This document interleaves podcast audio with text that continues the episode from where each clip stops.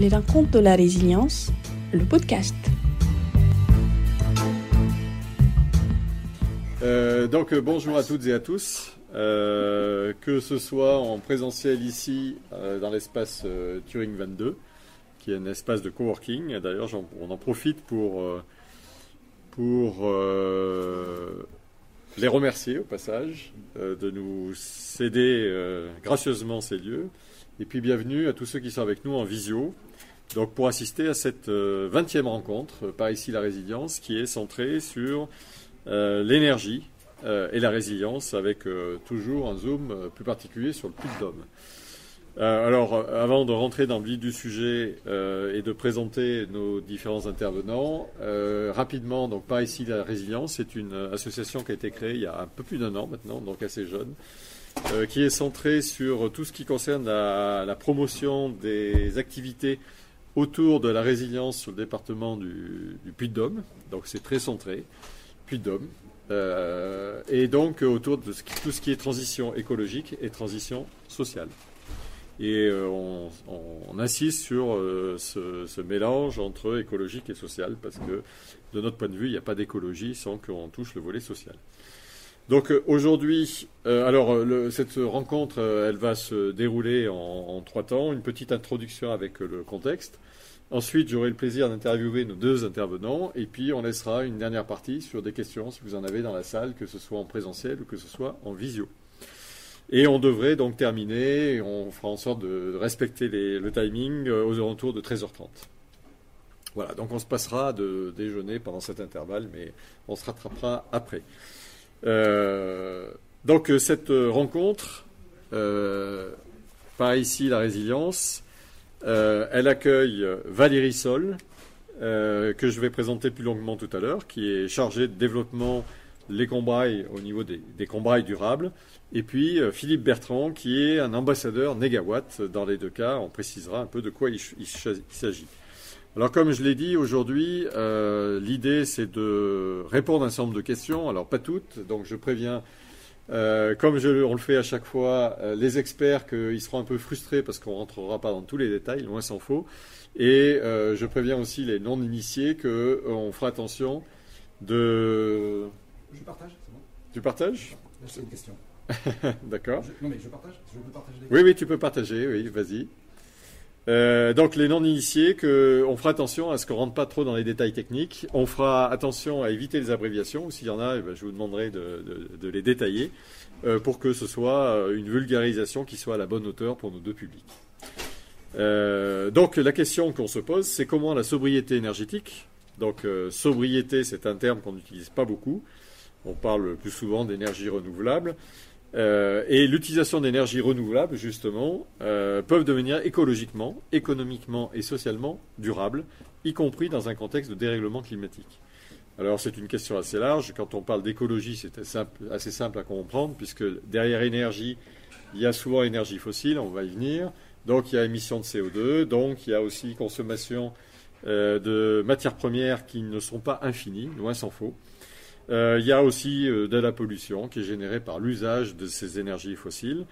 Et puis, il y a derrière tout ça aussi euh, une partie économique, puisque ces énergies ne sont pas gratuites, même si pour certains qui pensent que ces énergies ne sont pas assez chères, mais elles ne sont quand même pas gratuites, et le contexte actuel nous montre que ça peut, sur le plan économique, devenir aussi un problème, et enfin socialement, parce que les énergies nous permettent, dans la grande majorité des cas, de mieux vivre d'une façon globale.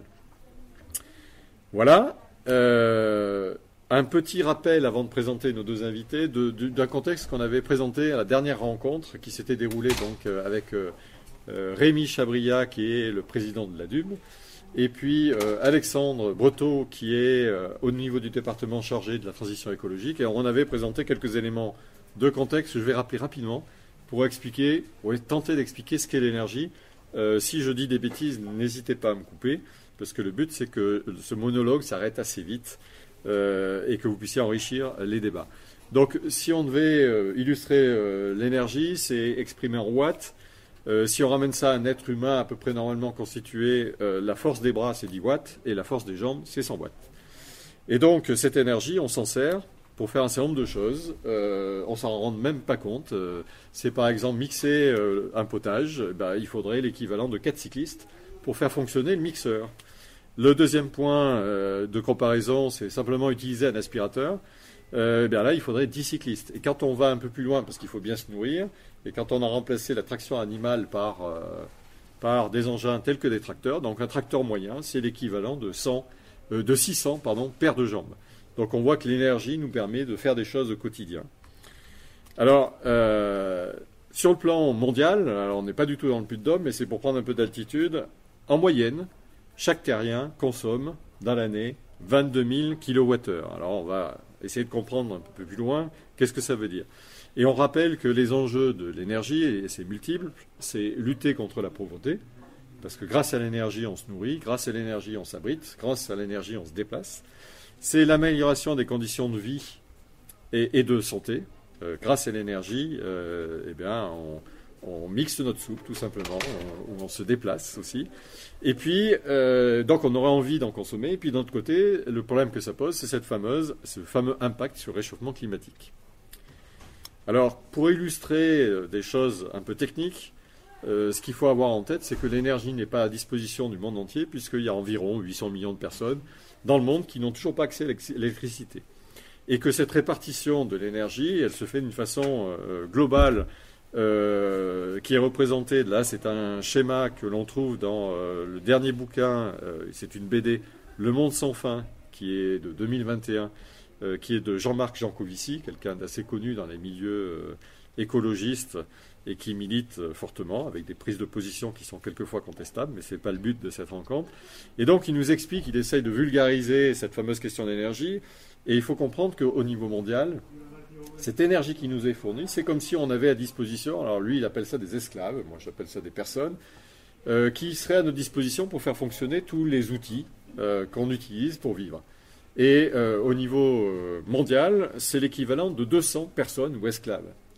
Mais euh, ce chiffre mondial cache des réalités qui sont très disparates, puisque pour la France, c'est plutôt 600 esclaves que nous avons à notre disposition pour faire fonctionner tout ce qui fonctionne autour de nous. Et que quand on regarde euh, des pays qui sont pourtant nombreux et en train de se développer, genre l'Inde ou le Bangladesh, eux, ils n'ont à disposition que 50 ou 30 esclaves. Donc ça pose la question de cette énergie, comment elle est répartie et comment elle va évoluer dans la durée.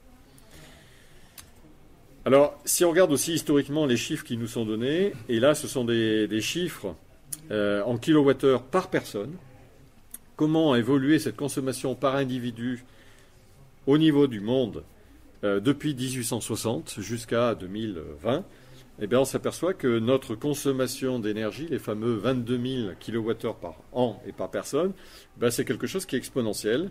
Au début, euh, dans les années 1860, on ne consommait que 5 000, entre guillemets. C'était essentiellement une énergie euh, autour du bois et un peu le charbon. Et puis, au fur et à mesure des années, on a rajouté de nouvelles énergies.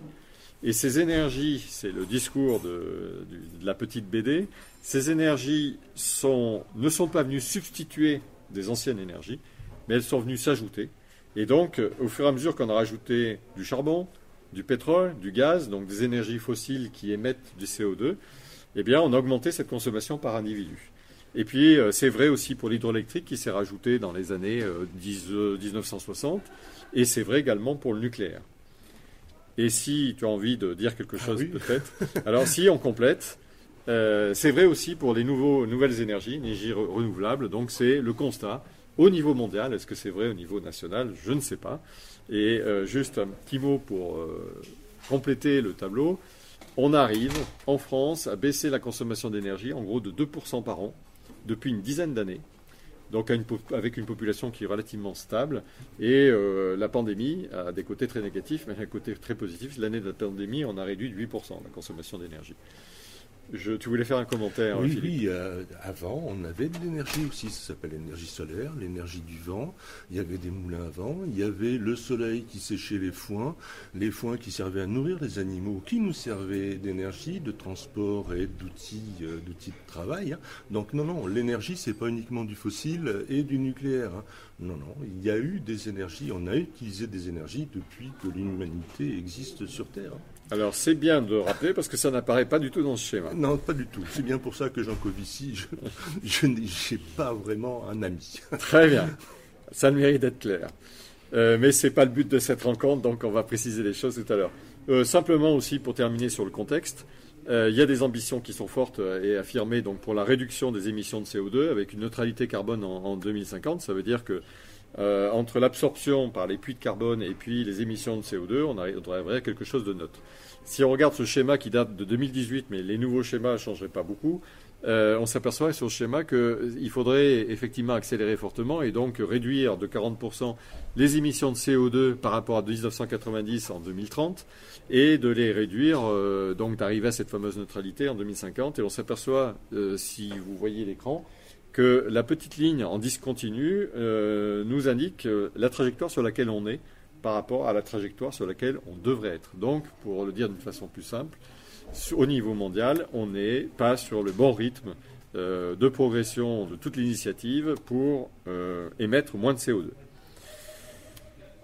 Alors, cette fois-ci, et donc pour atterrir sur notre sujet, on va donc se concentrer sur la sobriété et peut-être éclairer nos, auditeurs sur est-ce qu'il y a une différence entre sobriété, donc moins consommer, et puis décroissance.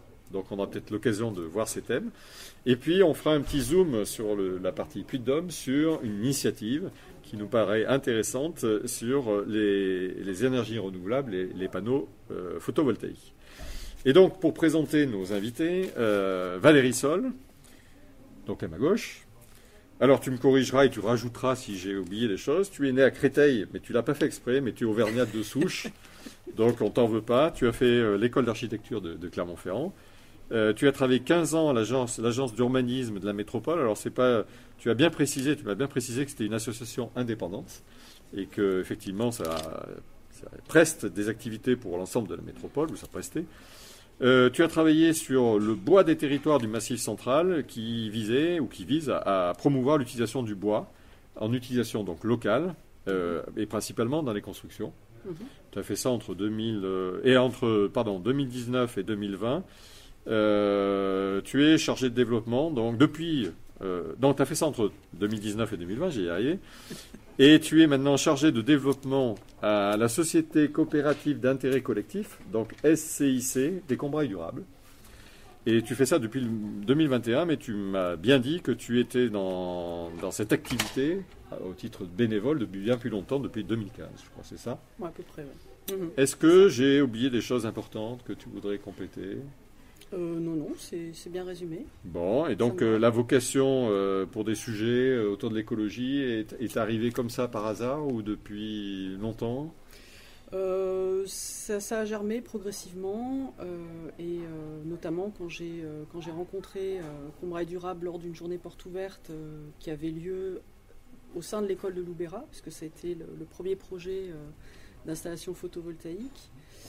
Et euh, je travaillais à l'époque à l'agence d'urbanisme et euh, j'avais envie euh, un peu de sortir de, ce carcan politique et très lent et très latent comme dynamique. Et quand j'ai rencontré ce collectif citoyen, je me suis dit ah ouais, là quand même, il y a des choses qui se font, ça va dans le concret. Ça m'a parlé très vite et, et je me suis impliquée très vite, voilà, en tant que bénévole et par la suite en tant qu'administratrice. Et donc c'est vrai que ben, j'ai mis, euh, j'ai mis un doigt et puis après euh, le bras est parti avec et tout l'ensemble. Et euh, voilà, maintenant depuis un an, je suis, je suis salarié au sein de la, de la coopérative. Alors, avant de revenir sur Philippe, est-ce que tu peux justement nous expliquer quelle est la genèse de cette histoire des combrailles durables? Alors, Combraille Durable, ça, a commencé, ça a commencé à Loubera, donc un petit village au nord, euh, de, Rion, dans les Combrailles, euh, avec une école euh, qui, était en train de sortir de terre, la nouvelle, école du village, et un collectif, un petit, enfin des, parents d'élèves qui s'interrogeaient justement sur voilà, qui avait à peu près la même vision des choses euh, sur les énergies renouvelables. Ils pensaient euh, à l'éolien, ils pensaient à des choses comme ça. Et puis avec cette, école fraîchement sortie de terre et avec une belle toiture au sud, ils se sont dit, une école qui déjà avait, quelques valeurs de résilience, parce qu'il y avait de la géothermie, une cantine bio qui, qui, qui allait se développer. Et donc ces, oui, parents d'élèves se sont interrogés, sont allés voir le maire et lui ont dit bah, ce qui serait intéressant, ce serait peut-être euh, d'enrichir encore plus ce bâtiment et de, mettre, de mettre des panneaux photovoltaïques. Et euh, donc le maire a, tout de suite compris, et, mais euh, leur a dit simplement qu'il n'avait pas l'argent pour le faire. Et donc un collectif s'est monté en, association au départ, l'association Combray Durable, qui s'est montée en 2009. Et voilà, ils sont allés chercher des fonds, ils sont euh, partis dans un voilà avec un petit groupe et euh, bah, ils ont réussi à monter leur premier projet comme ça ils sont allés voir la banque et pour faire le prêt les prêts qu'il fallait et l'aventure a commencé comme ça. Très bien. Alors tu vas nous raconter davantage de l'aventure. Maintenant, je, je, vais passer à Philippe. Alors, Philippe. Donc Philippe, toi tu es l'ambassadeur pour euh, l'association Negawatt. Alors toi tu es né à Alger, encore plus loin. Euh, à l'âge de 8 ans, tu as tes retours en France, ou, France, Vichy, l'Allier. Hein. Je suis venu en France. Tu es venu en France, oui, parce que tu as vécu à Alger euh, toute ta jeunesse. Très bien. Euh, tu as travaillé dans la mécanique générale. Tu, à partir du choc en 1973, tu as été un peu marqué par le slogan On n'a pas de pétrole, mais on a des idées. Euh, et tu as rejoint la scope de production solaire, euh, un projet donc, qui a démarré en 1978, qui a eu son, son, développement et puis qui a été un peu coupé dans son élan en 82 avec le développement du nucléaire, qui à l'époque était euh, l'énergie qu'il fallait développer. tu fais un certain nombre de rencontres qui t'initient encore davantage à la cause écologique. Euh, avec euh, un travail sur l'unité agroécologie euh, plantes médicinales sous serre, c'est ça? Plantes médicinales d'Auvergne, effectivement, avec des serres bioclimatiques, et puis du séchage solaire. Mhm. Et du séchage solaire, voilà. Il se crée en 97 l'association Apromer, qui est en charge de la promotion des énergies renouvelables, tu nous en diras un peu plus, qui, qui donne des conseils, qui fait des audits, que ce soit pour les entreprises, les collectivités ou les particuliers. Et tout ça rebondit sur Negawatt, où tu fais partie des 30 ambassadeurs, c'est ça? Voilà. Euh, et donc cette euh, association, euh, qui compte maintenant un peu plus de 1000 adhérents, et y compris pas mal d'experts, travaille sur un projet qui est d'élaborer des scénarios pour construire le futur et puis pour contribuer avec un regard peut-être un peu différent de certains, dont Jean-Marc ici, en particulier sur la partie nucléaire, à euh, poser un certain nombre d'hypothèses pour faire en sorte que ça influence euh, notre vie, celle des politiques, celle des collectivités, et donc euh, les citoyens. Les citoyens. Est-ce que j'ai oublié quelque chose? Tu veux rajouter quelque chose Non, c'est parfait. Très bien. Donc, Négawatt, en quelques mots, ça vient d'où? Ça s'est développé comment?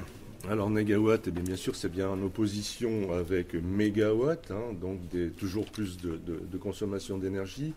Mégawatt, euh, c'est de l'énergie qu'on ne consomme pas. C'est celle qui est la moins polluante et la plus efficace, en fait. Hein. Et, dont le potentiel est énorme. Voilà. Donc, négawatt. Alors, négawatt est aussi. Euh, là, je fais une petite, petite euh, brève. On l'a couplé avec un scénario, le scénario négawatt, avec le scénario négamat. C'est-à-dire réduire nos consommations de matériaux aussi euh, puisque là aujourd'hui on commence à être dans des contraintes assez importantes des matériaux de construction, de certains minerais, etc. Et donc c'est à prendre en compte aussi dans l'ensemble de la filière euh, énergétique euh, globale. Donc l'association Negawatt, c'est effectivement, elle est née dans les années 2000, une association qui élabore des scénarios de prospective hein, énergétique à l'horizon 2050. On en est au troisième ou quatrième euh, scénario. Le premier date en 2003, 2006, 2011 et 2017, et là le 2022. euh, qui, vient de sortir, où là il est intégré justement avec le scénario Negamat et le scénario After, puisque tout l'ensemble de la filière énergétique est prise en compte. Euh, aussi bien l'agriculture que l'industrie, les transports, le chauffage et tout ça. Très bien. Euh, L'origine de l'association, elle est peut-être pas française, si j'ai bien compris. Elle s'est inspirée d'un.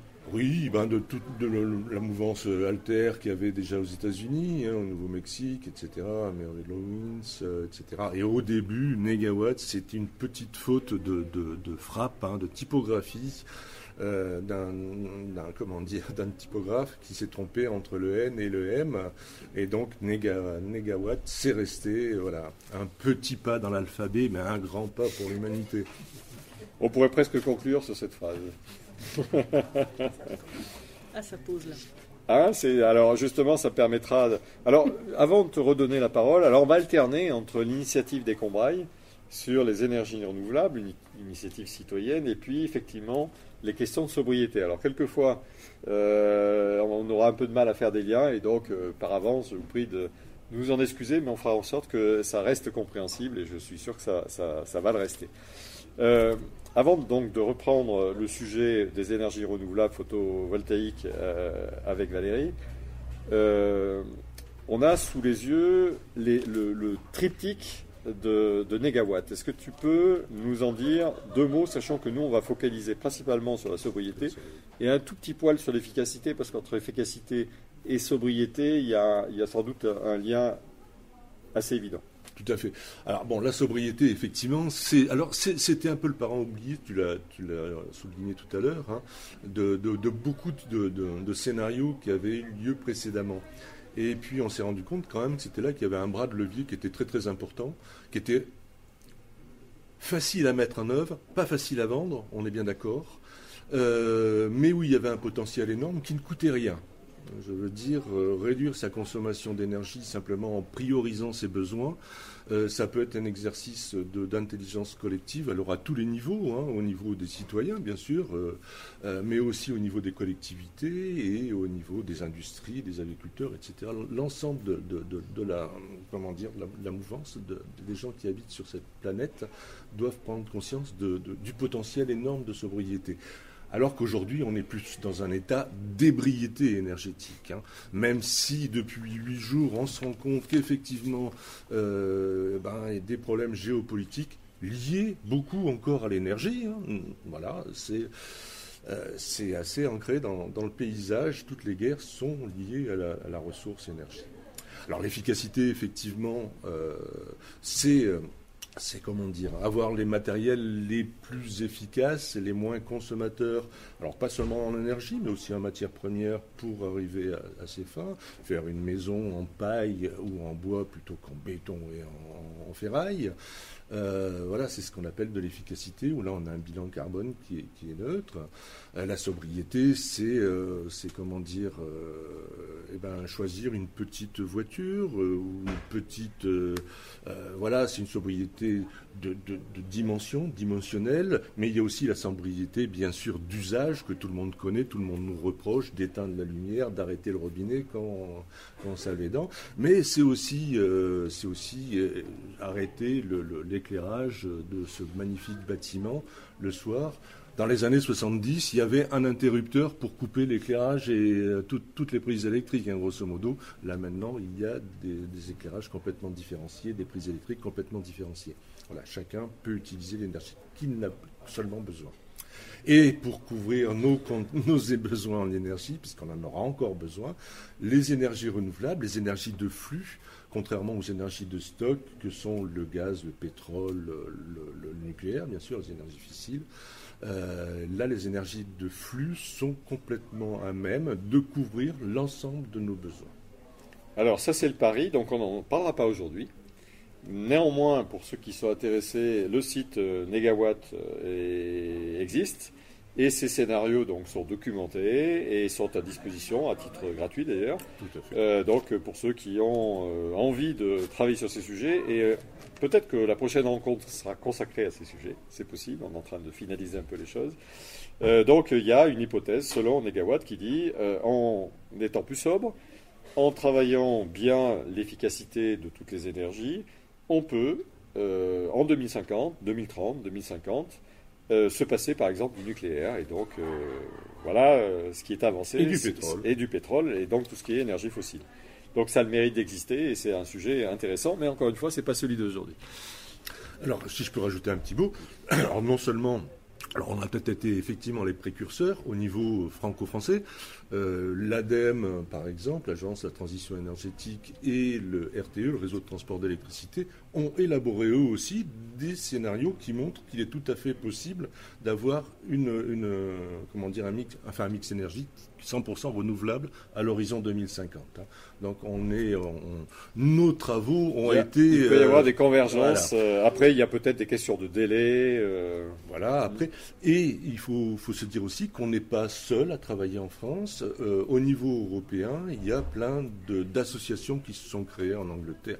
Alors, tiens, raté, c'est plus l'Europe. Enfin, peu importe. Il y en a en Suisse, il y en a en Espagne, en Autriche, des associations comme Negawatt qui travaillent justement sur un futur 100% renouvelable.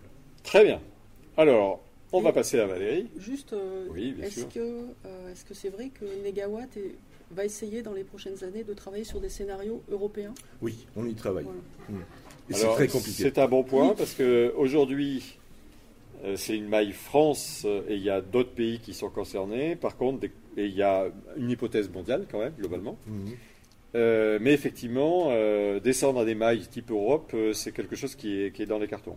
C'est dans les cartons depuis déjà 2-3 ans et ça va beaucoup plus lentement que ce qu'on pensait au départ.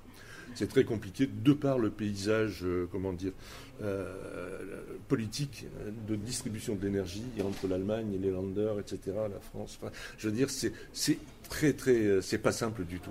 C'est pas simple du tout. D'autant que c'est un travail, comment dire, qui n'est pas du tout étatique, qui est un travail, euh, je vais pas dire bénévole, mais oui, hein, on travaille qu'avec des dons de particuliers, de, de mécènes, des choses comme ça.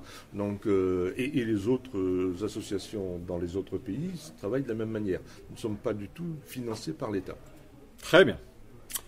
Ok, donc euh, revenons à, euh, au Combraille durable. Combray. Euh, donc, euh, donc au Courbraille, effectivement. Donc tu, nous disais, euh, l'histoire commence par des parents d'élèves, une école, envie de faire des choses autour de l'écologie, la géothermie, et puis ça débouche finalement sur, tiens, pourquoi pas poser des panneaux photovoltaïques, il n'y a pas de sous à la mairie, et les gens ne se découragent pas, et, vont chercher des financements, et aujourd'hui ça existe. Très bien. Mhm. Alors, euh, déjà pour faire un point, aujourd'hui, c'est- devenu quoi? Euh, Ça reste euh, un bâtiment? Comment ça se passe? Alors aujourd'hui, nous nous sommes donc propriétaires de 23 installations photovoltaïques sur toiture publique, donc, qui sont réparties pour les trois quarts, plus des trois quarts sur le territoire des Combrailles. Mais on est un petit peu descendu au sud en allant sur Rion, Ménétrol, Ah, vous avez accepté de descendre dans la plaine Marmilla, même, la, la plus éloignée euh, de notre fief et, et- et, euh, et celle qui est installée sur euh, la toiture du lycée de Marmilla. Voilà, et prochainement, si tout se passe bien, on devrait en installer une, voire deux à Clermont-Ferrand. D'accord. Alors tu as dit, ce sont des installations photovoltaïques sur des bâtiments publics. Oui. Et alors, euh, qui, qui est propriétaire de quoi Euh, Qu'est-ce qu'est les bénéfices finalement de cette approche? Euh, nous sommes propriétaires de, de l'installation, c'est nous qui, euh, qui, qui sommes maîtres, maîtres d'ouvrage. Donc on finance l'exploitation, on prend un installateur local qui, qui, qui- qui fait, fait l'installation photovoltaïque. Et euh, bah, nous, après, on s'occupe euh, de, tout ce qui est suivi, euh, production, en réinjectant sur le réseau public électrique. L'idée de partir sur des toitures publiques, pour nous, c'était le plus simple et le plus parlant, sachant que le plus simple, c'est-à-dire que l'idée, c'est d'aller chercher les, collectivités en leur disant, ben voilà, vous avez des toitures au sud. Généralement, les toitures publiques sont assez importantes, donc on peut installer des, euh, euh, des projets qui sont assez intéressants en termes de taille. Euh, et puis, donc, voilà, ça peut être des salles des fêtes, écoles, etc., tout un tas de, types de bâtiments publics. On leur, en fait, le deal, il est qu'ils nous prêtent leur toiture, donc à travers ce qu'on appelle une convention d'occupation temporaire sur 20 ans. Sur 20 ans. Donc 20 Ah, ans. quand tu dis nous prêter, c'est gratuitement Oui. oui, D'accord. Et moi, je suis maire, alors euh, j'en rêve. hein. Euh, non, c'est pas vrai. Euh, je- quand on est maire, euh, c'est quoi le bénéfice pour la mairie? Euh, Le bénéfice, il est, bah, il est de, de soutenir tout simplement ce type de démarche. Il n'y a pas de retour sur investissement direct. Enfin, c'est voilà, c'est une, une, une initiative de, de notre, de notre coopérative. Euh, L'idée, c'est qu'ils voilà, ils soient, euh, ils soient aussi acteurs de la transition, euh, de la transition énergétique à travers ce que nous on peut, on peut leur proposer de, de faire. D'accord. Donc, euh, pour une commune, Mm. l'intérêt, c'est de mettre à disposition des bâtiments qui existent. Donc, euh, il n'y a pas de coût additionnel, puisque c'est vous qui vous chargez de l'investissement, de, du fait d'installer. Et par contre, on se dit, euh, on contribue à une transition énergétique vers du renouvelable en mettant à disposition ces panneaux. Les toitures. Les toitures, pas les panneaux. Tu as raison de me corriger. D'accord, donc ça c'est effectivement. Et donc au- aujourd'hui, avec euh, cette association, donc vous êtes des producteurs d'énergie renouvelable. Alors, on est en société coopérative, donc on- nous sommes une entreprise en fait. Oui. Euh, donc producteur, effectivement, euh, petit producteur d'énergie renouvelable, donc euh, avec des, euh, des contrats que nous signons avec euh, EDF OA ou Enercop. Alors OA, Alors après, c'est bah, c'est le, c'est le, le volet euh, rachat d'électricité, euh, voilà. Euh, ach- achat d'électricité de, de, de- d'EDF. d'accord. Donc vous, vous identifiez des, des emplacements auprès des collectivités, rien au niveau des particuliers? Non, pour l'instant, on n'y est, pas allé euh, pour justement euh, à la fois des problèmes aussi, des, des problèmes un peu plus complexes euh, de, de, comment dire, de, de durée en fait. Nous, on part sur des, des durées de 20 ans qui sont euh, 20 ans, c'est euh, la, la durée d'une installation, de, de- de la garantie euh, de- de- de- des panneaux photovoltaïques, euh, de l'installation en général. Partir sur 20 ans avec des particuliers, c'est plus compliqué. On ne sait pas ce qui peut se passer euh, sur un bâtiment, euh, euh, une entreprise, euh, si l'entreprise est rachetée ou euh, voilà. Donc euh, c'est un peu plus complexe à gérer, c'est un peu plus coûteux. Euh, et donc jusqu'à présent, on n'y est jamais allé. On ne dit pas qu'on ferme la porte. Euh, on peut, euh, voilà, c'est- ça peut être aussi intéressant de voir. Mais jusqu'à présent, effectivement, c'est euh, Les surfaces sont aussi plus limitées. les surfaces sont plus limitées. Après, on peut partir avec des, euh, avec des bâtiments d'entreprise, avec. euh, Oui, ou de peut-être bâtiments agricoles où il y a des surfaces peut-être plus importantes, même voire des regroupements d'agriculteurs. Mais jusqu'à présent, en fait, on a, on, on- on a installé des petites surfaces.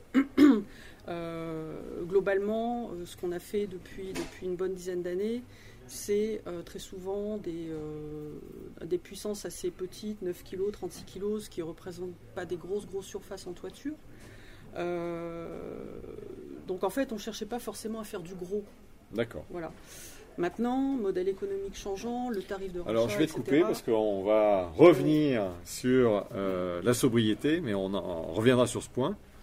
Alors, si on reprend euh, les fameux rapports euh, de négawatts, donc on a extrait quelques, quelques slides euh, pour nous faire comprendre. Alors, je sais que c'est pas facile parce que la dimension des, de la sobri- sobriété n'est pas le puits de Dôme nécessairement. Enfin, c'est le puits de Dôme et le reste. Et, le reste, Et donc, si on peut illustrer avec quelques initiatives qui nous fassent comprendre qu'est-ce que ça veut dire euh, sobriété, avec des exemples qui existent dans la région. Alors, tu es de l'Allier, on t'en voudra pas, donc ça peut être aussi la région Auvergne. Euh, donc, n'hésite pas. Donc, euh, voilà un premier point qui concerne le bâtiment. Alors le bâtiment, là, les, slides, c'est surtout sur la rénovation. Donc là, on est sur de l'efficacité énergétique, on n'est pas sur de la sobriété. hein. Euh, c'est indispensable, on est bien d'accord, hein, euh, mais là, on est dans le volet euh, efficacité.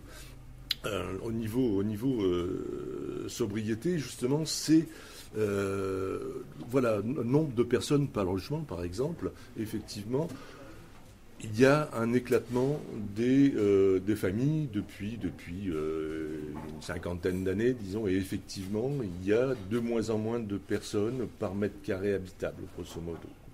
Euh, au début du siècle, les maisons étaient vraiment bien remplies, peut-être trop, et là, on est peut-être dans un changement de, de paradigme par rapport à ça. Et il faudrait effectivement Euh, et ça, on y travaille. Alors, ce qui est, ce qui est intéressant, c'est que toutes les, comment dire, toutes les pistes que nous avons élaborées, elles sont quand même reprises d'une manière générale par beaucoup de collectivités. Et aujourd'hui, c'est plus un gros mot quoi, de parler de sobriété on peut en parler librement et de voir comment on peut améliorer les choses avec les offices, l'HLM, etc. Euh, faire des espaces collaboratifs, des espaces mutualisés, etc. C'est des choses qui n'étaient impossibles de parler il y a encore 30 ans de ça. Aujourd'hui, ça rentre dans le, langage, toi qui as travaillé dans, l'urbanisme, l'architecture, bon voilà, ça devient un lieu commun. Euh, excuse-moi, je te coupe juste pour peut-être illustrer. On est à Turing 22. C'est un espace de coworking est-ce qu'on peut considérer que c'est une optimisation plutôt? Alors, je ne sais pas combien il y a de personnes ici euh, qui, travaillent, mais on en voit beaucoup passer, donc je pense qu'il y en a beaucoup. Ah Est-ce qu'on est dans cette logique, c'est-à-dire qu'on optimise davantage en ayant regroupé plein de personnes qui viennent d'horizons différents, plutôt que d'avoir un bureau euh, par-ci, par-là euh, Est-ce que c'est ce genre de choses, par exemple? Tout, à fait, oui. Bon, après, voilà, c'est une des pistes, bien sûr, c'est une des pistes. Hein. C'est, comment dire, alors de coworking, etc. Là, on, est dans un milieu urbain où effectivement l'étalement euh, l'artificialisation des sols tout autour de Clermont. Euh, Clermont, euh, la, surface artificialisée, elle a dû doubler en, 15 ans. C'est-à-dire, il y a du béton partout, les autoroutes, les routes, les rocades et compagnie. Les grandes surfaces. Des, grandes surfaces, c'est toutes les mêmes en plus. Je veux dire, c'est quand même assez fabuleux. Ça fait longtemps que j'étais pas venu dans la Pardieu où on se trouve. C'est quand même assez spectaculaire. qui vient du Maillet de Montagne ou des Combrailles, hein, ça, doit, ça, ça, choque. Bon, l'impression, c'est assez exotique quand même. Euh, on s'est dit, mais oui, euh, c'est vraiment le temple de la consommation, euh, c'est extraordinaire. Mais enfin bon, voilà. Donc voilà, la sobriété, c'est un peu à, l'inverse de tout ça. C'est choisir effectivement de limiter au maximum. Un F4, il y, a, il, y a, il y a 50 ans, ça faisait 70 mètres carrés. Aujourd'hui, il faut minimum 100 mètres carrés. Donc c'est, et est-ce qu'on vit beaucoup mieux dans 100 mètres carrés que dans 70 il faut plus d'énergie pour le chauffer, il faut plus de, temps passé pour faire le ménage, euh, il faut y penser. Hein. Et, donc, ça, peut-être que ça soulève la question de l'acceptabilité, parce que euh, vivre dans un logement plus grand, c'est a priori plus sympa, sauf quand on paye la facture d'énergie et qu'elle devient de plus en plus chère, mais c'est plus sympa que dans un petit. Et je fais le lien avec euh, quelque chose que vous avez écrit, chiffré, qui est de dire il faut qu'on réduise le nombre de maisons individuelles et que euh, le chiffre qui était de 46% en 2015 dans les constructions neuves euh, devienne maximum 20% en 2050. Et juste, je termine parce que quand on pense au rêve, entre guillemets, euh, des Français, c'est de se dire, moi un jour, je voudrais avoir ma petite maison avec mon petit jardin autour, voir une grande maison d'ailleurs, avec un grand jardin, voir une piscine. Et comment on fait pour aller de, de, cette envie a priori des Français vers quelque chose de, qui dit on va verticaliser davantage les constructions et éviter d'avoir plus de maisons individuelles. Alors, maison individuelle, oui, effectivement, le mythe du pavillon euh, perdu dans son jardin en haut d'une colline, eh ben, je crois qu'il en a pris un sérieux coup dans l'aile, et c'est tant mieux, euh, ça fait 50 ans qu'on le dit, 40 hein, ans qu'on le dit, et bon, ça y est, maintenant, je pense que ça commence à être pris. Alors, il y a des exemples, on n'est pas contre l'habitat individuel, on est plus pour du petit collectif, effectivement, on ne va pas construire des tours. C'est pas le même en paille, c'est pas encore. Euh, il y en a, hein, ça fonctionne, mais non. Le but, c'est effectivement de regrouper, d'avoir un peu plus de compacité avec des espaces mutualisés, euh, y compris des jardins mutualisés. D'ailleurs, ça se fait beaucoup, ça se fait en Allemagne, il y a plein d'endroits où ça se fait, et effectivement, le mythe du pavillon, etc. Alors, on va réduire, il y en aura encore, hein, puisqu'il en restera encore 20% en 2050. Alors tout simplement parce qu'on note que s'il y a une augmentation de la population, ça c'est pas des chiffres que nous avons inventés, hein, c'est des chiffres de l'INSEE, il y a une stagnation de, la population française à l'horizon 2050, voire une diminution. Et il y a eu un boom de la construction neuve, euh, justement au moment où il y a eu beaucoup de, de comment dire, de, d'accroissement de la population, mais cette, cette, population stabilisant, on a beaucoup moins besoin de reconstruire de l'habitant neuf. Il y a de la rénovation qui est à prévoir. Effectivement, les maisons qui ont été construites dans les années 60, à l'horizon 2050, il faudra qu'elle soit complètement rénovée, et bien avant 2050 d'ailleurs, euh, dès 2030, il faut qu'elle soit complètement rénovée pour consommer beaucoup moins d'énergie et qu'elle soit euh, aux normes de confort actuelles. La sobriété, c'est pas diminuer son confort, hein, bien au contraire. Très bien. Je propose de revenir sur euh, euh, les combrailles et reprendre là où on s'est arrêté, qui était effectivement, euh, on- donc vous récupérez des espaces sur des espaces publics qui vous sont donnés pour une concession de 20 ans. Vous y mettez des jolis panneaux photovoltaïques et puis vous exploitez tout ça et vous vendez au réseau. Mm. C'est ça Oui. Donc réseau, c'est qui C'est donc l'EDF qui rachète l'électricité qui est produite. Oui. C'est ça. Et euh, est-ce que la, la- la commune a un autre bénéfice C'est-à-dire que, ce que cette électricité qui est produite localement, elle profite à la population, d'abord à la Bien population. sûr, bien sûr. Alors comment Bah, c'est possible L'électron est feignant, donc il va aller au plus proche. Le- Ah, il n'y a pas que. est D'accord, l'électron est aussi fainéant. Il est sobre.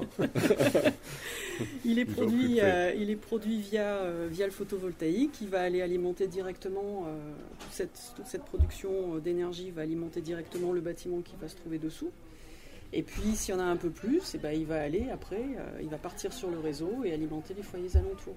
C'est euh, voilà le, fait de se servir du, réseau public électrique. Pour nous, c'est ça, fait partie en fait de notre, de notre démarche, c'est-à-dire que euh, en, étant sur ce format de, société coopérative où, quelle que soit personne physique ou morale, peut devenir sociétaire de la coopérative en achetant des parts, Ah, alors, euh, je te laisse finir et on reviendra sur ce point. on, on- on- on fait en fait, on essaie de, de- de se dire, euh, voilà, produisons ensemble pour faire des installations, des, des grandes installations, chose que peut-être un particulier n'aura pas euh, les ressources nécessaires pour faire chez lui. Mais en tout cas, il contribuera à travers Combraille Durable d'être voilà un petit un acteur de, de- de la transition, de la transition énergétique en, en- en contribuant par l'achat de ses parts sociales euh, à, la, à, monter, à monter les projets que, que- que nous avons. euh, Donc tu nous as dit tout à l'heure que en fait c'était une société avec- coopérative à, à intérêt collectif. Donc euh, c'est géré par un collectif en fait. Et tu nous dis donc euh, qu'en tant que citoyen, je peux rentrer dans cette structure, c'est ça? Oui. Et alors comment je fais concrètement? Alors, en tant que citoyen, en tant qu'entreprise, en tant que collectivité commune, enfin collectivité, personne physique ou morale, euh, vous pouvez souscrire euh, des parts sociales au sein de Combraille Durable. En fait, c'est tout simple. Euh, il suffit de prendre, d'acheter, enfin de, de- oui, d'acheter des parts. Donc une part c'est 50 euros. Vous pouvez en acheter une ou 100 ou 300. Euh, L'intérêt c'est que, vous ayez une part ou plusieurs au sein de, de- de- du, col- enfin, du collectif, vous aurez, vous aurez une seule voix. Donc ça C'est le mode de gouvernance qui fait qu'il n'y a pas un lien entre de- euh, le pouvoir de celui qui met beaucoup d'argent et le pouvoir celui, de celui qui en met un peu moins. C'est une personne, une voix en fait. C'est ça, exactement.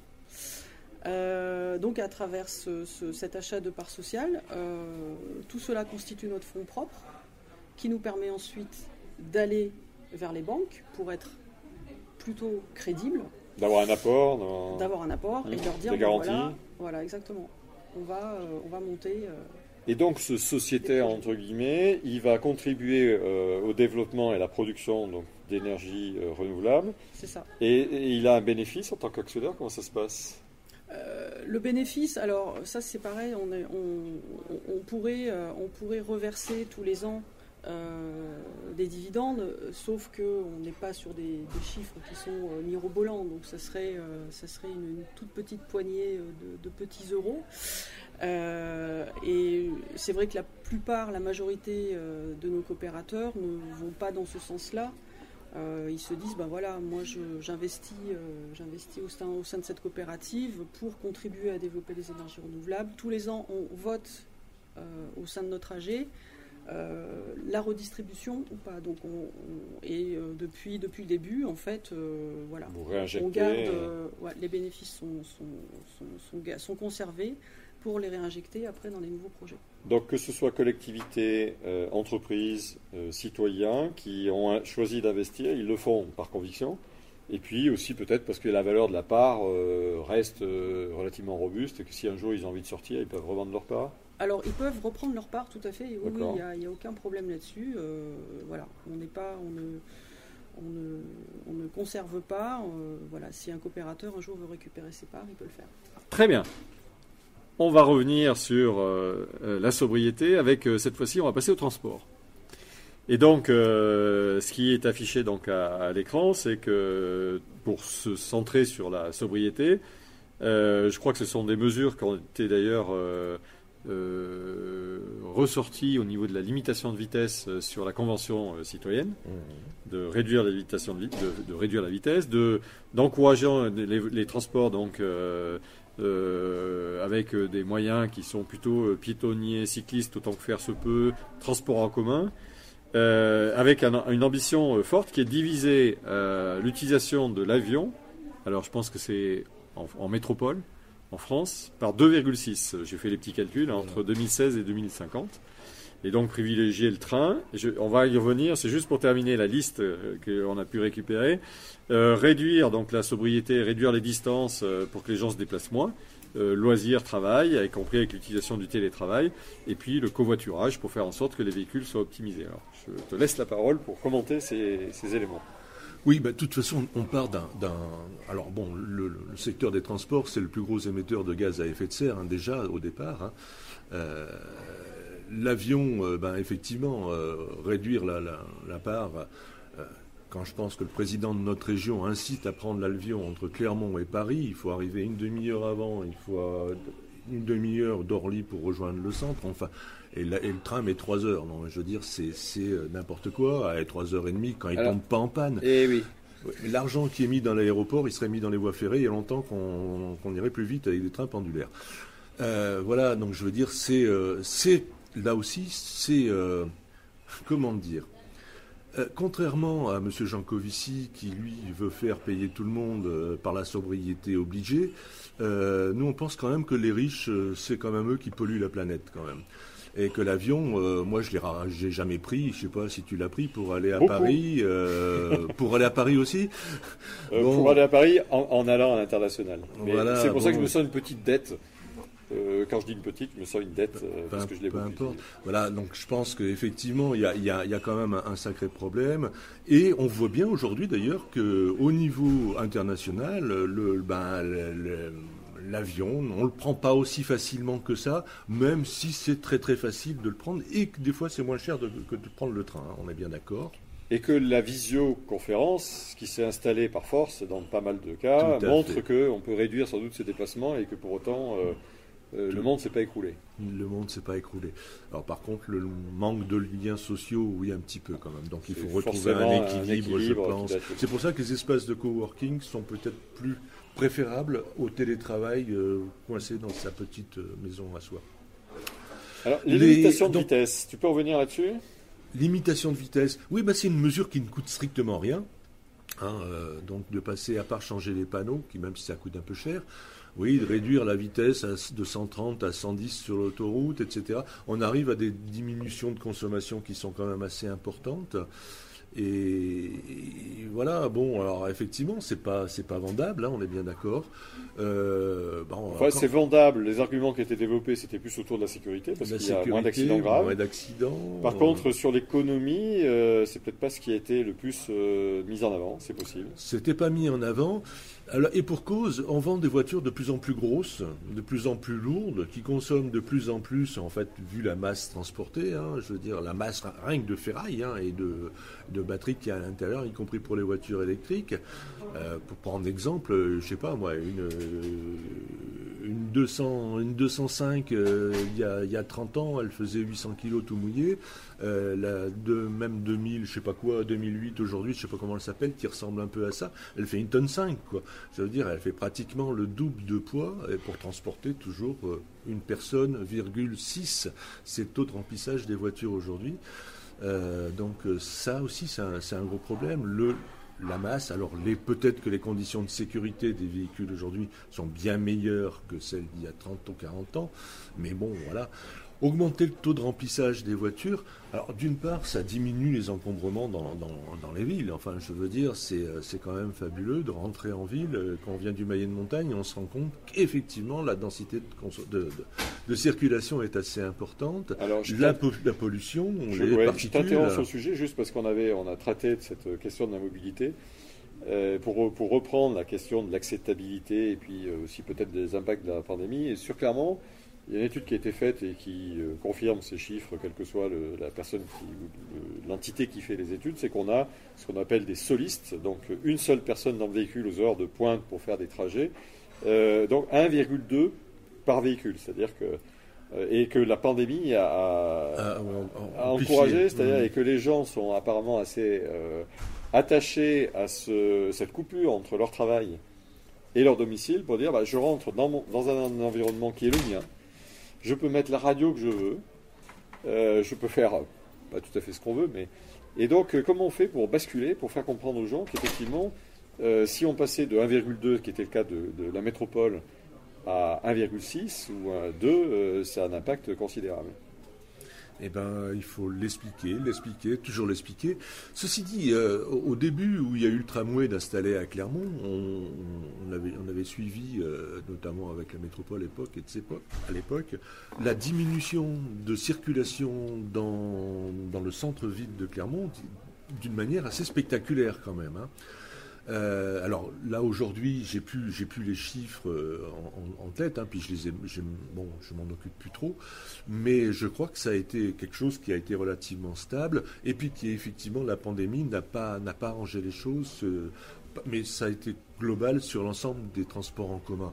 Bon, on peut espérer que demain la pandémie est- est derrière nous et que ce sera qu'un mauvais souvenir et qu'on va reprendre, mais tout simplement pour que ce soit plus agréable à vivre. Quoi. Je veux dire, passer une heure dans les, dans les encombrements, euh, même si on a la meilleure radio du monde installée dans la bagnole avec euh, quatre enceintes et tout ce que vous voulez, je, pense qu'on est mieux dans son salon hein, euh, pour écouter la radio ou un bon disque. Ok. Euh, Alors là, alors là Oui, aussi, euh, encore un petit mot quand même, parce que c'est important, c'est que tout est fait aujourd'hui pour euh, amplifier le transport individuel quand même. hein. Quand on voit le peu de- de- de- d'énergie qui est mis dans le développement de transport en commun, quand on voit l'état de la ligne Paris-Clermont en, hein, euh, en- en train, euh, l'abandon euh, progressif de toutes les petites voies, etc., c'est quand même un scandale. Par contre, l'argent, on le trouve pour augmenter les autoroutes à trois voies, multiplier les rocades, et tout ça, c'est des aspirateurs à bagnole. Euh, donc ce que tu veux dire, toi, c'est qu'il y a sans doute dans les budgets, pas forcément un manque d'argent, mais un problème de, De répartition, de ré- de enfin, l'argent. d'orientation et de choix. Donc quand tu parles de la trois voies, c'est la, la- la- Et par exemple, exemple. je veux dire, bon, mais c'est sur Clermont, mais on peut aller dans toutes les métropoles, c'est la même chose, des contournements autoroutiers sur Vichy. hein, euh, Il y a un bout d'autoroute qui arrive jusque dans Vichy, on ne sait pas trop, puis après ça arrive sur un entonnoir. Bon, euh, c'est parfait, mais on a déplacé l'encombrement. euh, alors il y a des villages qui sont effectivement un peu plus tranquilles aujourd'hui, mais alors la sobriété de matériaux et euh, là on la trouve pas beaucoup quoi. hein. Euh, passer de deux fois de deux voies à deux fois deux voies et à deux fois trois voies, c'est une emprise de terre qui est colossale et une masse de, béton et de bitume qui est quand même ph- phénoménale. Quand on voit que le bitume, c'est quand même un des émetteur de gaz à effet de serre qui est fabuleux quoi. Je veux dire, c'est énorme, sans compter les bagnoles qu'on va mettre dessus encore après. D'accord. Très bien. Alors, nos panneaux solaires. Ouais. Donc, je suis devenu actionnaire, Sociétaire, c'est plus sympa quand même. sociétaire. Ça, Ou coopérateur. coopérateur, coopérateur. c'est sans doute plus dans l'esprit, effectivement. Et à l'heure actuelle, on en a, on est à 360. 360. Ouais. Et alors, c'est, on peut penser que cette initiative, euh, elle devrait se développer parce que tout le monde est conscient que l'énergie renouvelable, c'est quelque chose d'important. Euh, que quand c'est une initiative citoyenne, en plus qui est, qui est euh, poussée par euh, l'envie de faire des choses bien et pas forcément euh, par l'envie de gagner beaucoup d'argent. Donc, que, devient cette, belle initiative? Est-ce que ce que vous avez en tête, ça va se développer encore beaucoup? Ça va faire des petits frères, des petites sœurs un peu partout parce qu'on dit que l'initiative est quand même sympa? Comment ça se passe? Euh, bah, petit frère, petite sœur, nous déjà on est, euh, on petite sœur d'initiatives qui, qui, qui avaient germé bien avant nous. Euh, et on a euh, des petites sœurs aussi, euh, on, a, on a contribué à faire émerger des petites sœurs sur le, le- le bassin vichysois et, du côté d'Ambert et dans le voilà. Livradois. Voilà. Ah, est-ce que tu as un fait- exemple pour juste qu'on arrive à illustrer ça? Alors à Vichy, donc il y a une, une pareil qui a exactement le même statut que nous, une société coopérative d'intérêt collectif qui s'appelle Comme Toi, donc qui, qui fait aussi le Ah, Toi, développement. en plus, il y a le jeu de mots. Voilà, développement de, de projets photovoltaïques en, en toiture. Et euh, une deuxième société coopérative donc, qui a vu le jour aussi euh, du côté d'Ambert, dans- sur le parc national euh, Livradois-Forez. Qui s'appelle Toi et Toi. Toi et toi, oui, un truc. Voilà. Euh, pareil, qui font, euh, qui font du développement de projets photovoltaïques en toiture. Et, et donc, comment ça se passe? Là, vous avez quand même une expérience euh, qui dure depuis combien de temps Ben, 12 ans, 13 ans. 12 ans. Donc, les- comment ça se passe? Les gens viennent vous voir en disant bah, tiens, on a un projet. Généralement, c'est ça, oui. Ils, viennent, peut- euh, ils, ils ont eu écho de notre initiative, de nos projets. ils nous contactent, ils viennent nous voir et ils nous disent bah, nous, ouais, on aimerait. on est quelques-uns à, se motiver, à être motivés pour, pour que justement cette. Euh, L'idée, en fait, c'est vraiment de, que, la question de, l'énergie soit réappropriée sur le territoire. Et donc, euh, ces collectifs citoyens agissent à une échelle assez raisonnable, euh, territoriale, pour justement ben, être au plus près, au plus près des collectivités, au plus près des citoyens, au plus près de, de- ce qu'ils connaissent au- autour d'eux, euh, plutôt que de grossir, grossir. Et puis bon, il faut aussi avoir les capacités de, venir. Après, c'est une, philosophie, hein, mais euh, voilà. Mais l'idée, c'est bien, c'est bien d'essaimer euh, sur les territoires pour, voilà, pour, pour déployer cette idée qu'il est tout à fait possible de se réapproprier cette question de l'énergie et que ce soit développé par et pour le territoire. Donc, la vocation des combats durables sur ce sujet, c'est pas de se développer, de- d'envahir le département, voire euh, la région, c'est de fabriquer, enfin, c'est de susciter des vocations ou répondre à des vocations en apportant le savoir-faire que vous, vous avez mis en œuvre. Voilà, c'est ça. Ouais, ouais. D'accord. Et sur cette question d'énergie que vous remettez dans le réseau, donc euh, on a parlé tout à l'heure d'EDF euh, AO ou OA, je sais Obligation d'achat. Obligation d'achat. Obligation d'achat. Donc vous avez quand même une forme de dépendance peut-être. C'est-à-dire que c'est eux qui rachètent. Alors je dis ça parce que moi j'ai des panneaux photovoltaïques et je, je- c'est, EDF qui me rachète. Mais il y a un prix qui est convenu Ouais. et qui est d'ailleurs fixé pour les 20 prochaines années, qui est fixe. C'est-à-dire qu'il n'y a pas d'indexation. Alors j'ai, creusé un peu ce sujet puisqu'on a l'occasion d'en, discuter. Ce prix a beaucoup baissé. Oui. Alors la justification c'est que ça a baissé parce que le- les moyens pour produire ont baissé, le coût pour produire a beaucoup baissé Mhm. et que euh, en fait euh, ils veulent pas que ça se transforme justement en un business euh, et qu'ils calculent juste le, ils calculeraient juste le bon prix pour qu'on puisse amortir les installations et qu'on ait un système mixte qui soit d'autoconsommation et de réinjection dans le réseau. Mais quand même, il y a cette dépendance. Donc, est-ce que, euh, avec aujourd'hui, pour ceux qui réinjectent à 100%, ça doit être 20 centimes du kilowattheure ou quelque chose comme ça. Pour ceux qui, qui ont un système mixte qui autoconsomme et qui réinjectent, c'est- plus de 10. Euh, comment ça se passe euh, de ce point de vue-là? Parce que dans le modèle économique que vous avez, qui, même si vous n'avez pas l'am- l'ambition de, de gagner des fortunes, euh, ça, ça conditionne la survie de l'activité. Complètement, oui. C'est vrai qu'il y a une dizaine d'années, euh, le kilowattheure était racheté à 64 centimes. Donc trois fois plus. euh, et là, maintenant, on est à peine à 10. Et Est-ce que les coûts pour produire ont baissé dans la même proportion? Alors, euh, oui, le coût d'une installation euh, baisse. Ou l'efficacité de l'installation en fait a- enfin, c'est- un, un mix de tout ça en fait, effectivement, entre ce qu'on investissait euh, pour une installation de, de, de, de 9 kW crête il y a 10 ans est, beau- est devenu beaucoup moins cher que beaucoup plus, enfin, et- était beaucoup plus cher que maintenant. La puissance des panneaux augmente aussi d'année en année, c'est-à-dire qu'à l'époque, on, on installait il y a une dizaine d'années, euh, un panneau faisait autour de 200, euh, 200 watts crête, 250. Maintenant, on est pas loin des 400 watts crête. Donc ça a donc, doublé euh, pratiquement. On double la puissance Avec la même surface. avec la même. Voilà. Donc ça devient euh, effectivement. Mais euh, on, on- on a quand même été euh, freiné sérieusement à partir de 2017 ou en faisant mouliner tout ce qu'on pouvait dénicher comme, type de, projet en toiture, on ne pouvait plus, on ne pouvait plus avoir la rentabilité nécessaire pour pouvoir développer, les projets. Donc euh, il y a eu un, coup de frein sérieux en 2017 et euh, on s'est dit qu'on allait arrêter euh, les projets de photovoltaïque en toiture sur ces petites surfaces.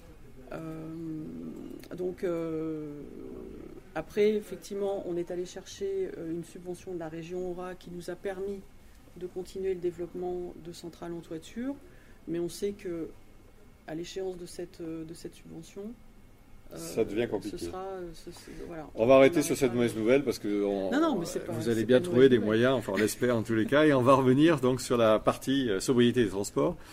Parce qu'il y a une partie, on l'a vu, usage, transport des personnes, et puis il y a une partie transport des marchandises, qui est quand même quelque chose d'assez colossal au niveau mondial, et évidemment qui touche aussi la France. Donc dans des éléments que vous affichez, c'est réduction du tonnage transporté, donc ça rejoint la sobriété de la consommation.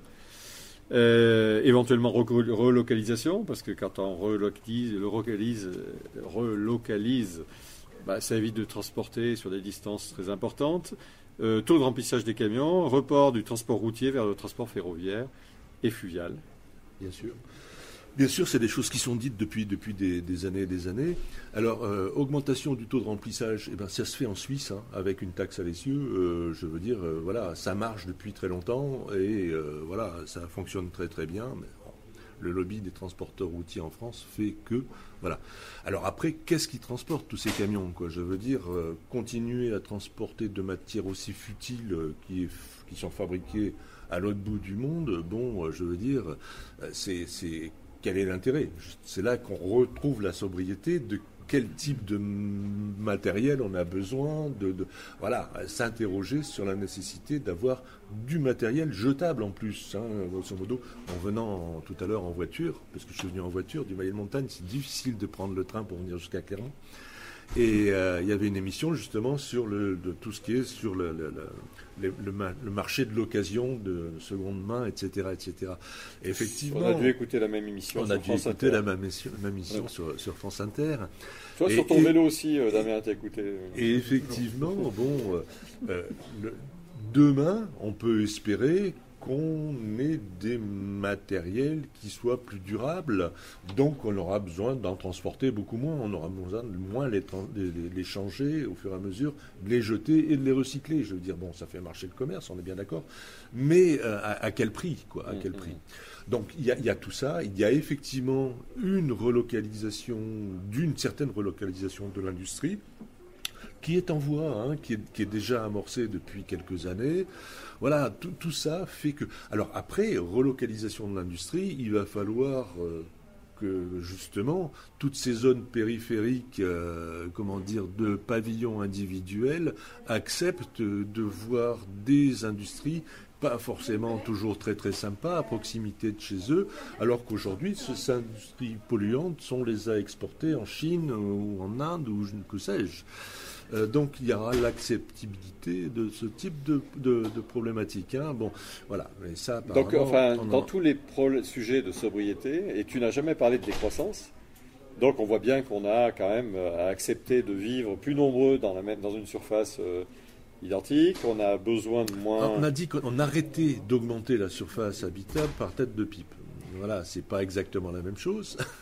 D'accord, mais il y a du renoncement derrière. C'est-à-dire que si. Mais non, il n'y a pas du renoncement. Euh, le taux de remplissage, comme le taux de remplissage dans une voiture, je veux dire, aujourd'hui, ça commence à se faire dans les grandes métropoles où l'accès, euh, comment dire, à la location de maisons, etc., etc., est très difficile pour les étudiants, pour, pour, pour, hein, se, pour se loger. Et on voit qu'effectivement, il commence à y avoir de l'intergénérationnel, des locations. Moi, je vois sur Vichy, il y a les étudiants. Alors, bon, il y a eu le problème du Covid, etc., qui a mm. posé un sacré problème, puisque tous les étudiants du Cavilam eh ben, bon, n'était plus là. Hein. Mais effectivement, ces étudiants sont logés chez des habitants euh, qui ont des grandes maisons et qui n'ont plus les enfants pour habiter avec eux, etc., etc. Donc il y a un mélange intergénérationnel et en plus de cultures différentes, ce qui est drôlement intéressant. Et on augmente, et, là, on, on a un échange euh, On qu'on n'a pas quand on est tout seul dans 200 sociale. mètres carrés. Mm. Donc il y a un échange, de- il y a du lien social qui se recrée. Alors des fois c'est pas toujours facile, hein, c'est sûrement, mais je pense qu'on est pour vivre en société, on n'est pas pour vivre dans, dans, dans des palais immenses euh, tout seul euh, et d'avoir une table de 6 mètres de long pour manger à deux, par exemple. pour discuter. ok, je vois que l'heure tourne. Euh, on va juste peut-être revenir sur euh, quelle transition vous imaginez. Donc, euh, j'ai, tu m'as passé quelques photos, donc je vais les montrer. Euh, un terme que je ne connaissais pas du tout, euh, qui s'appelle l'agrivoltaïsme, pour justement se dire est-ce que le modèle s'essouffle pas un peu, est-ce qu'il ne faut pas aller chercher autre chose? Donc, si tu peux nous en dire quelques mots assez rapidement, Mhm. parce qu'après on laissera un peu de place pour des questions, je suppose qu'il y en a quelques-unes, et on vous donnera le mot de la fin pour euh, conclure, et je, terminerai aussi pour annoncer les, prochaines rencontres. Donc, c'est quoi cette belle initiative de l'agrivoltaïsme? Alors, euh, c'est une, des solutions euh, dans, le, projet en fait qu'on est en train de, développer, qui, qui est en fait la, la- sont des projets sur des de, de- de petits parcs euh, photovoltaïques sur des sites dégradés, euh, non valorisés, pollués. Euh, donc on, on a- on réfléchit à ça, on- sérieusement d'ailleurs, puisqu'on on a commencé avec Enercop Auvergne-Rhône-Alpes, donc Enercop qui est aussi un fournisseur d'électricité 100% énergie renouvelable. Euh, donc ce, ce Qui est une coopérative également qui est une- Comme son nom l'indique. qui est en société coopérative comme nous, ouais, tout à fait. Euh, et donc l'idée, effectivement, c'est de, c'est de, de- à travers ce, ce gros gisement de petits, euh, de petits sites. euh, alors quand je dis euh, sites pollués, ça peut être les décharges. Quelle commune n'a pas sa, sa vieille décharge où on trouvait tout et n'importe quoi dans les années euh, 50, 60, 70, euh, c'est allé jusqu'à jusqu'à très loin. hein. Euh, et donc en fait ces sites-là sont, sont hyper intéressants parce qu'ils sont Donc, ce sont des, absolument ça peut être des friches industrielles, par ça exemple peut être, euh, Oui, ça peut être des délaissés, des, délaissés d'autoroutes, euh, des anciennes carrières, des anciennes mines, voilà, tout, ce- tout ce qui peut être, qui n'est plus valorisé, qui n'est pas valorisé en, en termes agricoles, parce qu'on on n'a pas du tout l'intention d'aller d'aller envahir, et puis de toute façon c'est réglementé mhm. euh, les terres agricoles.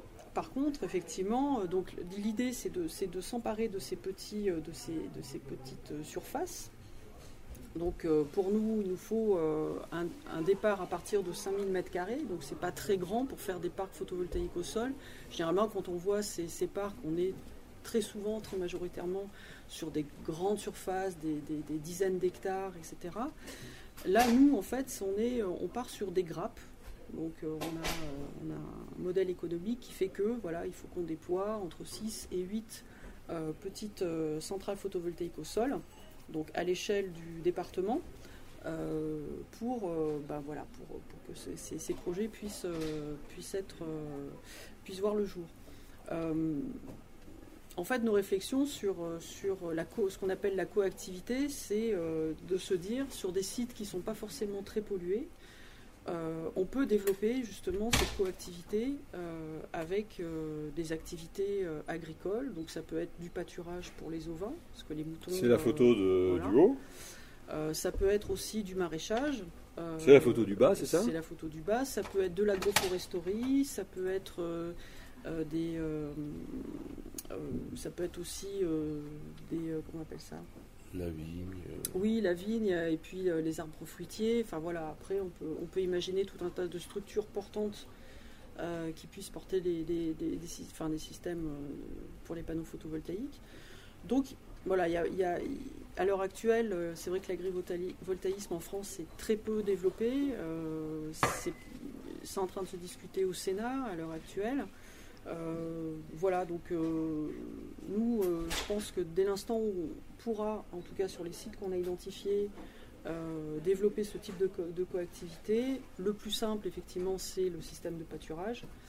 Euh, voilà, c'est-à-dire qu'on peut aller voir un moutonnier euh, au niveau local et lui dire, bah voilà, on s'occupe du réensemencement, on, met un peu de terre végétale, on réensemence, le site, est, le site on fait des analyses de sol pour pas effectivement que les moutons s'intoxiquent, mais, mais que ce soit viable pour eux.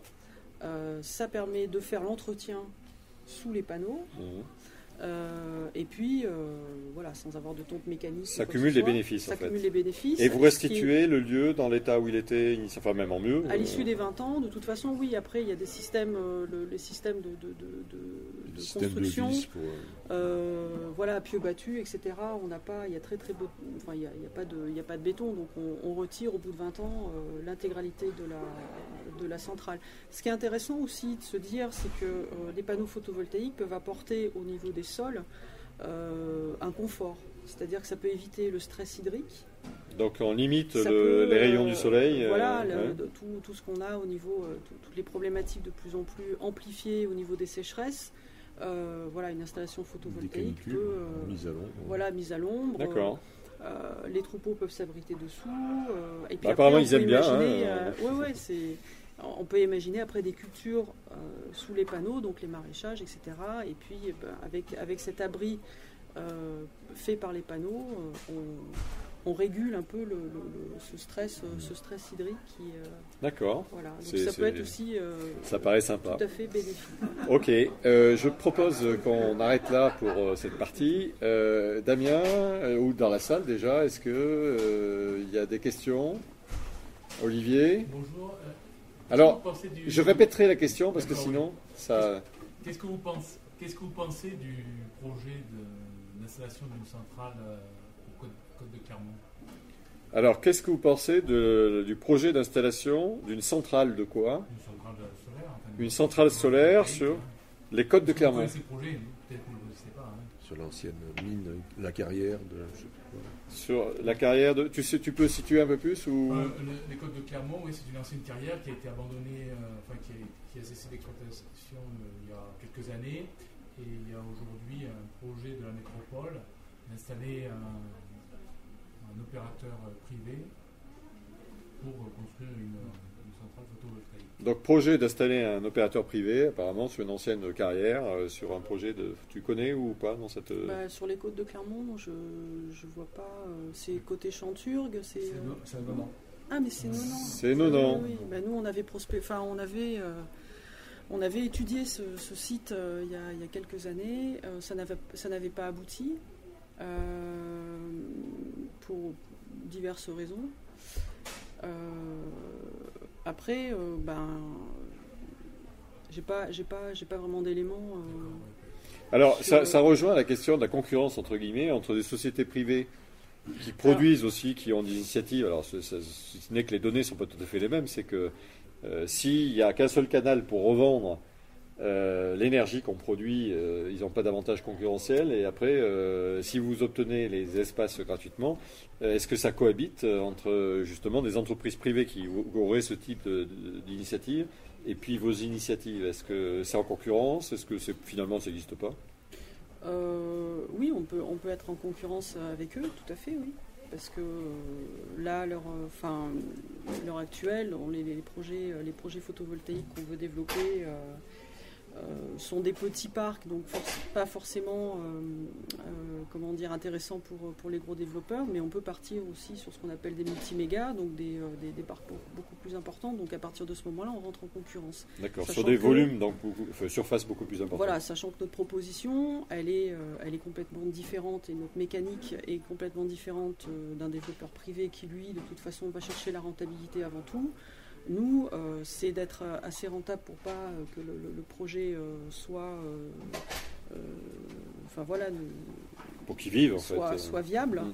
euh, avec, euh, avec une dynamique euh, territoriale en impliquant justement par le, le- le- le- le statut de notre, de notre coopérative, en impliquant effectivement les, les acteurs du territoire, citoyens lambda, etc., qui peuvent, qui prennent part à la gouvernance. Je voudrais le rajouter en fait sur euh, notre société coopérative. On est à gouvernance 100% citoyenne.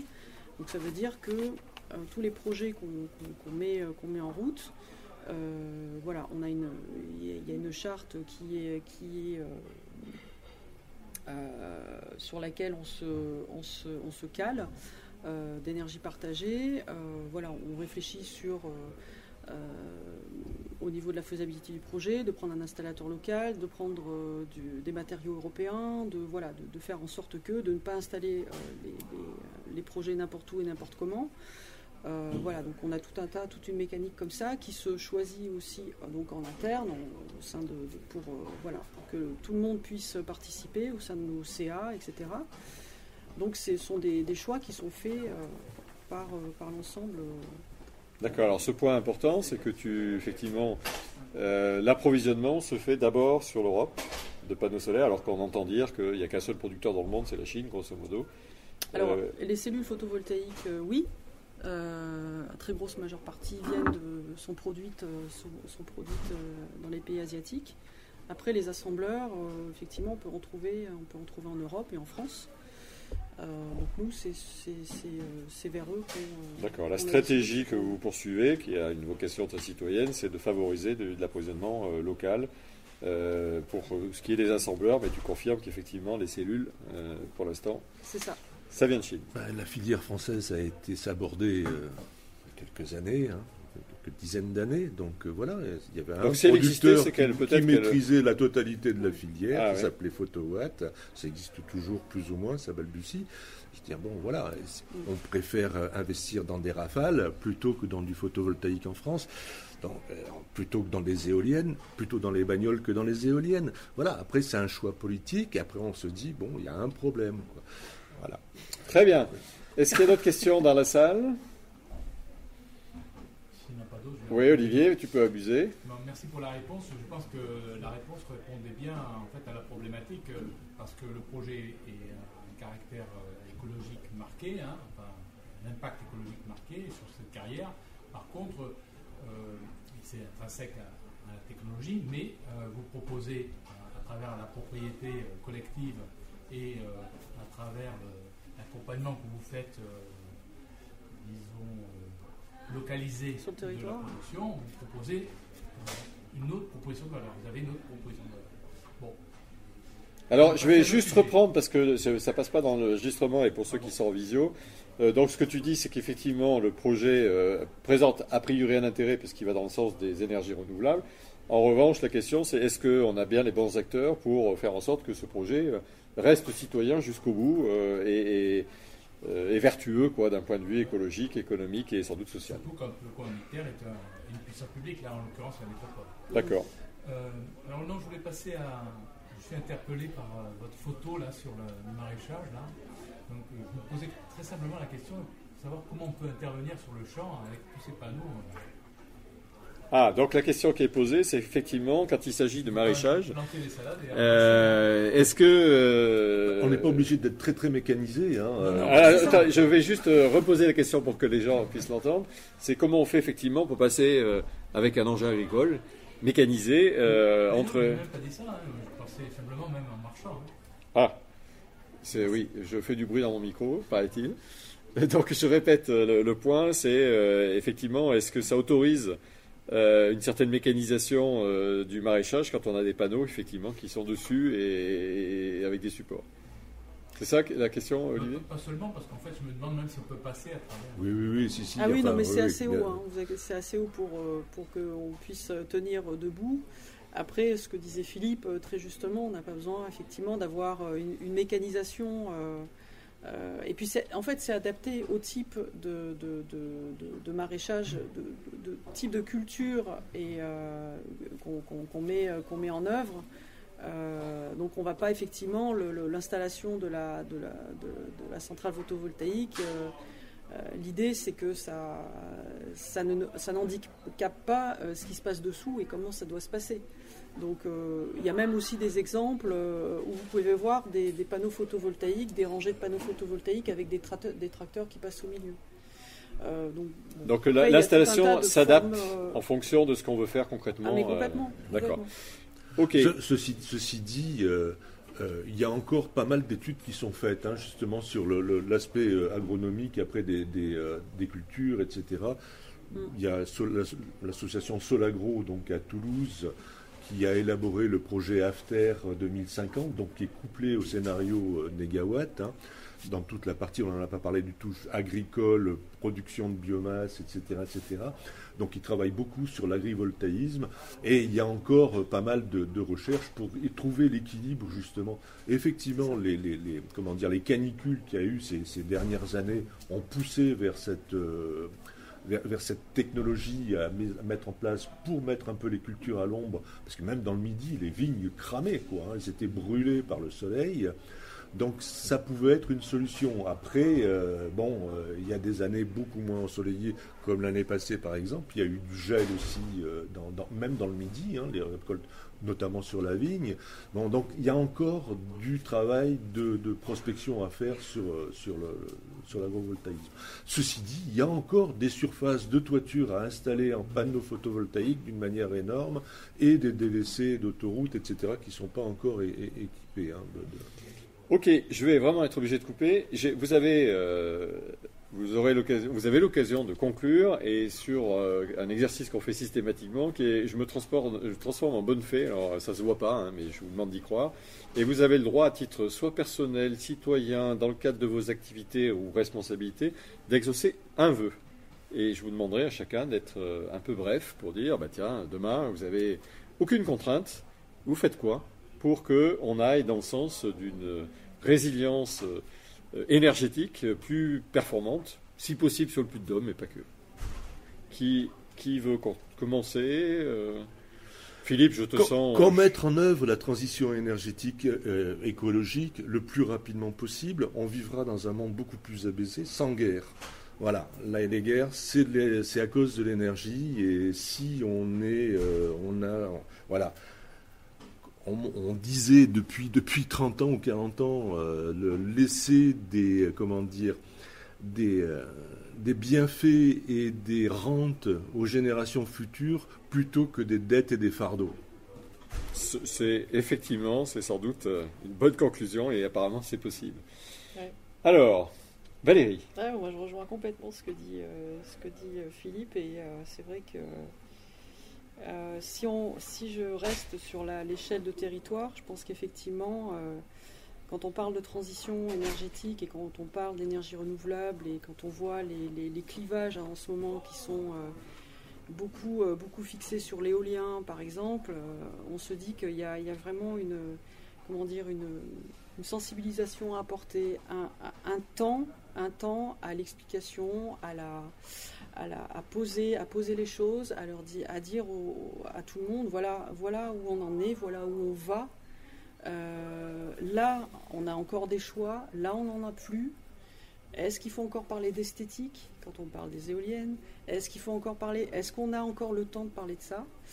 Euh, Et puis, euh, voilà, dans la, dans la réalisation des projets, je pense qu'effectivement, nous, on, embarque des gens qui viennent de tous horizons dans, dans- notre aventure, euh, avec un peu une poignée de bénévoles actifs, avec des sympathisants, des, voilà, des gens qui sont impliqués à leur, à leur, à leur échelle et à leur envie. Et euh, c'est de se dire, ben, c'est tellement plus, comment dire, motivant euh, de, de- faire, de faire ensemble. Euh, et, euh, et les choses finalement changent, les logiciels changent, les points de vue changent. Et le collectif, pour ça, il a, il a une grande force. Euh, ça prend du temps. Euh, moi, je suis toujours avec cette notion de temps, mais je pense que c'est nécessaire. On est dans une société où on se dit pertinemment, constamment, on n'a plus le temps. On ne peut plus passer à travers ça. Il faut qu'on prenne le temps. Très bien, merci beaucoup. Euh, je pense que c'est l'heure de, se quitter. Au moins à titre personnel, merci vraiment parce que j'ai trouvé ça très intéressant. C'est un exercice un peu compliqué parce qu'on a mélangé deux sujets qui n'étaient pas tout à fait de même nature, mais je pense que grâce à la qualité de vos interventions, euh, c'était enrichissant. Euh, on retiendra, je pense, plein de choses, entre autres qu'il y a des marges de manœuvre, que c'est pas qu'une contrainte, loin s'en faut, et qu'on peut voir les choses d'une façon positive et qu'il y a sans doute un mouvement qui est en train de s'opérer. On dit qu'on n'entend pas une, fo- une forêt qui pousse, mais la forêt est en train de pousser, sans doute. Euh, ça nous donne envie, évidemment, de- d'aller plus loin, parce que notre vocation à Paris ici, la résilience, c'est bien de promouvoir toute l'initiative et de participer à cette pédagogie, à cette sensibilisation qui est essentielle, parce qu'on voit bien que c'est la somme des comportements individuels euh, qui fera, qui fait changer les choses. D'abord, c'est pas que, mais quand même beaucoup, Mhm. euh, qui fait un, un- un impact sur les collectivités, sur les politiques, sur les entreprises. Et donc, c'est bien notre vocation. Donc, venez nous rejoindre. Euh, on s'appelle par ici la résilience. On a un site qui s'appelle par ici la résilience.org. Donc, tout, ach- tout attaché. Euh, on accueille toutes les bonnes volontés, y compris celles qui veulent contribuer à, pourquoi pas, organiser des événements comme celui-ci. Euh, on a donc un cycle d'événements. euh, on va terminer la saison sur l'énergie, même si on pourrait la prolonger très longtemps. Donc, la prochaine rencontre se déroulera le vendredi 8 avril à 12h30 sur un lieu, qui- 12h15 pardon, sur un lieu qui reste encore à, à être défini, mais on fera quelque chose de mix entre la visio et puis euh, le présentiel. Donc, euh, venez nombreux. Vous pouvez adhérer à notre association. Euh, c'est un minimum de 10 euros par an. Euh, on peut donner plus si on en a envie. Et encore une fois, on accueille toutes les bonnes volontés et on est ravis. Enfin, en tous les cas, on éprouve beaucoup de plaisir à travailler sur ces sujets parce que ça nous paraît être des, un sujet ou des sujets essentiels pour l'avenir. Voilà, merci à tous. Damien, tu voulais rajouter quelque Merci. chose? Merci à Turing 22, merci au support technique, merci aux visiteurs. Euh, et puis rendez-vous pour de prochaines aventures. Il y a un site aussi qui s'appelle negawatt.org, vous pouvez aller. Et il y a un site qui s'appelle décrypterlénergie.org, qui répond justement à toutes les euh, fausses questions qu'on se pose sur la sobriété, qu'on veut interdire le divorce, qu'on veut interdire les constructions des maisons individuelles à l'horizon 2050, et puis j'en passe, et des meilleurs, que les éoliennes, ça fait tourner les- des vaches, que... Ben voilà, il y a, il y a les réponses à toutes les idées reçues sur les énergies renouvelables. Alors, on va faire un peu de pub aussi pour les combrailles durables parce qu'on trouve facilement le site. euh, et- Alors, c'est pas les combrailles durables, Ah. c'est combrailles durables. C'est combrailles durables. Merci de m'avoir corrigé.